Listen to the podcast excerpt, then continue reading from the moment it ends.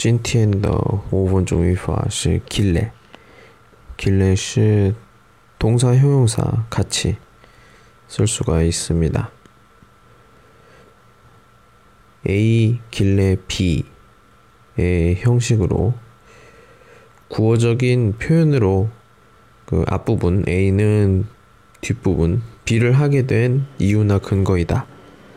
이렇게 알아볼 수가 있어요. 어, 무슨 말이냐면 기본적으로 구어적으로 많이 쓴다는 말할 때 많이 쓴다는 거죠. 그리고 B가 그 어떤 행동이에요. 그, 어, 그 행동을 왜 했어요? 이렇게 물어봤을 때 그런 이유가 바로 A 앞부분이죠.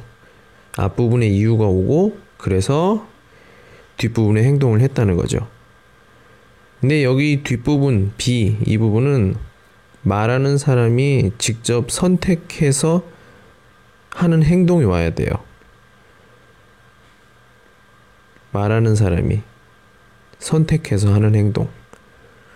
앞부분은 다른 사람이나 음, 제3자 그리고 사물 이런 게 오고 보통 B는 나 또는 우리 이렇게 오게 됩니다.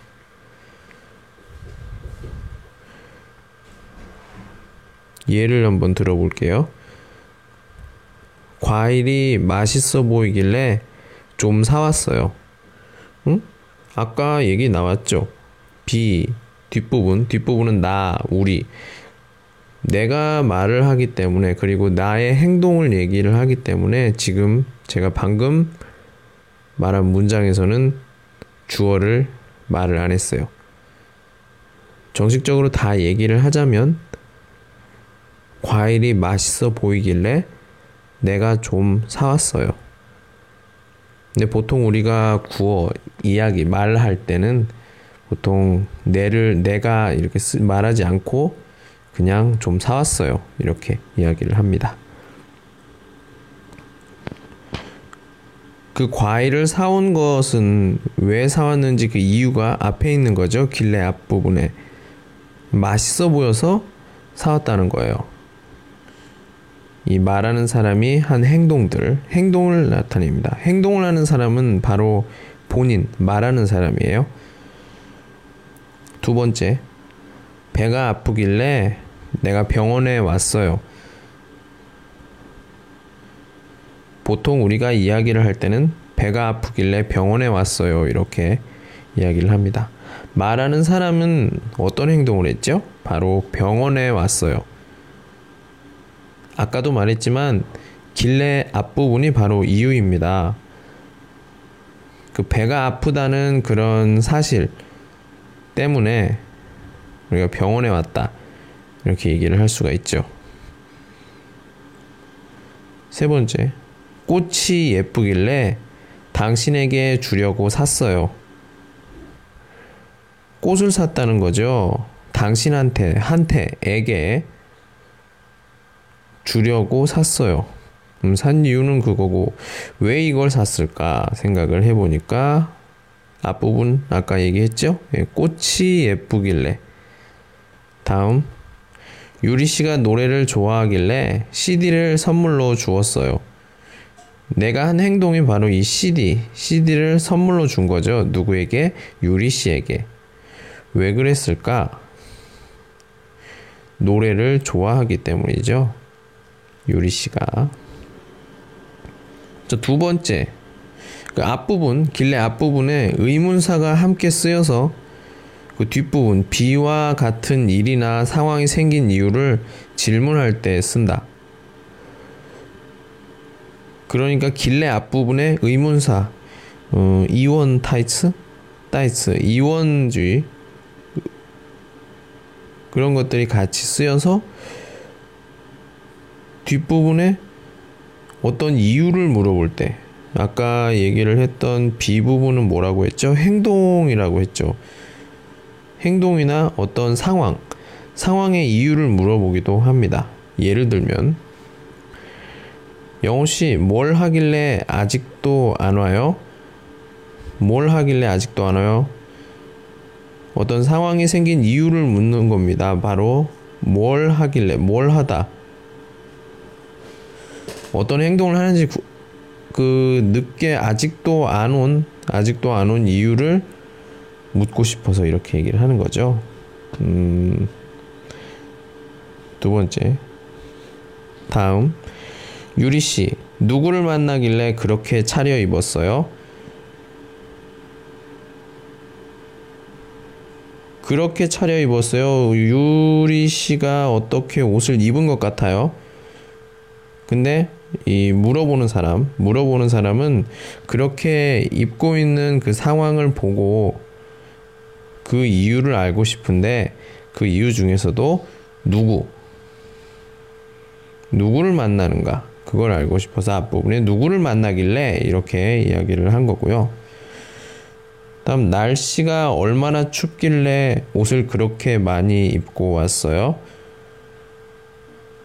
물어보는 사람이 그 상대방 대답을 해야 되는 듣는 사람이 옷을 많이 입은 것 같아요. 그래서 그걸 보고 이야기를 합니다. 얼마나 춥길래 추운 정도를 물어보는 거죠. 요즘 도대체 뭘 하길래 그렇게 바빠요? 이 대답을 해야 되는 사람의 상황이 지금 굉장히 바쁩니다. 내지 물어보는 사람은 그 바쁜 이유를 물어보는 거죠. 그래서 뭘 하길래 이야기를 할 수가 있습니다. 다음 세 번째 인용 는다고 니은다고 다고하다 자고하다 으라고 하다 느냐고 으냐고 하다 등과 함께 쓰여서 다고를 바꿔서 는다길래 니은다길래 다길래 자길래 으라길래 느냐길래 으냐길래 등으로 씁니다. 아까도 얘기했지만 길래는 구어적인 표현이에요. 인용절을 똑같이 어차피 이 길래는 약간의 그런 인용절과도 많이 관련이 있기 때문에 이렇게 바꿔서 쓰기도 합니다. 친구가 시험을 본다길래 찹쌀떡을 사왔어요. 예, 찹쌀떡. 우리가 한국의 문화 중에 하나죠. 시험에 붙다. 합격하다를 붙다라고 해요. 이 붙는 것도 우리가 음식으로 비유를 하자면 그 찹쌀떡이 굉장히 맛있기도 하지만 잘못 먹으면 입천장에 붙기도 해요.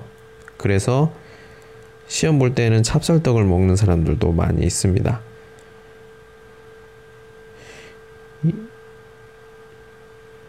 친구가 시험을 본다고 하는 것을 알게 됐죠. 그래서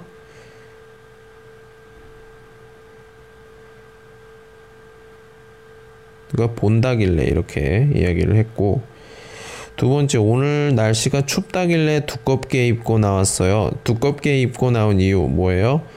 어떤 날 일기예보라든지 이런 걸 보고서는 어, 오늘 날씨가 춥습니다.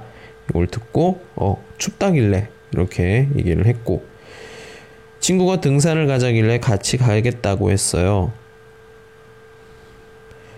같이 가겠다고 했어요. 그러니까 내가 얘기했던 말을 다시 한번 인용을 한 거고, 근데 그걸 왜 언제 그렇게 이유를 그렇게 말을 하게 된 이유가 뭐예요? 바로 친구가 등산 가자. 등산 가자고 말을 했어요. 그래서 등산, 친구가 등산 가자길래 같이 가겠다고 했어요. 이렇게 얘기를 할 수가 있고, 부모님이 고향으로 돌아오라길래 표를 끊었어요. 이 표를 끊은 이유가 뭐예요? 부모님이 말씀하셨습니다. 고향으로 돌아와라. 영호 씨가 어디에 가느냐길래 도서관에 간다고 했어요. 내가 그 도서관에 간다고 말을 한 거예요. 그 이유가 뭐예요? 그런 원인이 뭐예요? 바로 영호 씨가 어디 가요? 라고 물어본 거죠. 그래서 이렇게 인용을 하게 됩니다. 비슷한 표현으로는 기회가 있습니다. 아까 얘기했지만 길래는 구어적인 표현이고요. 기에 기에는 문어체 그러니까 슈미엔샹 많이 쓰입니다. 다섯 번째로 동사의 경우 이미 완료된 과거 사실에 대해서 이야기를 할 때는 과거형 at, ot과 함께 쓸 수가 있습니다. 예를 들면 친구가 많이 다쳤길래 병원에 데려다 주었다. 과거에 있었던 일이에요. 병원에 데려다 주었다. 그러면 앞부분도 역시 과거의 일을 얘기를 하는 거기 때문에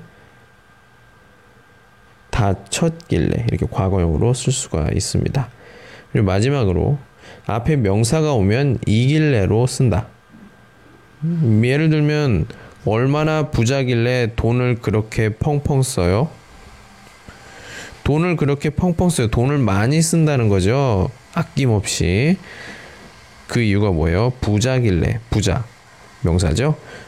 그래서 이렇게. 어, 이길래 아니요? 메요 쇼인. 없을 때는 길래를 쓰시고요. 쇼인, 요쇼인 더시고. 있을 때는 이길래를 쓰시면 됩니다. 다음 예를 보면 알 수가 있죠. 지나가던 여자가 이상형이길래 전화번호를 물어봤어요. 내가 전화번호를 물어봤어요. 왜요? 지나가는 여자가 이상형 명사죠. 리시앙 더 또이샹 형 요쇼인 그래서 이길래 이렇게 썼습니다.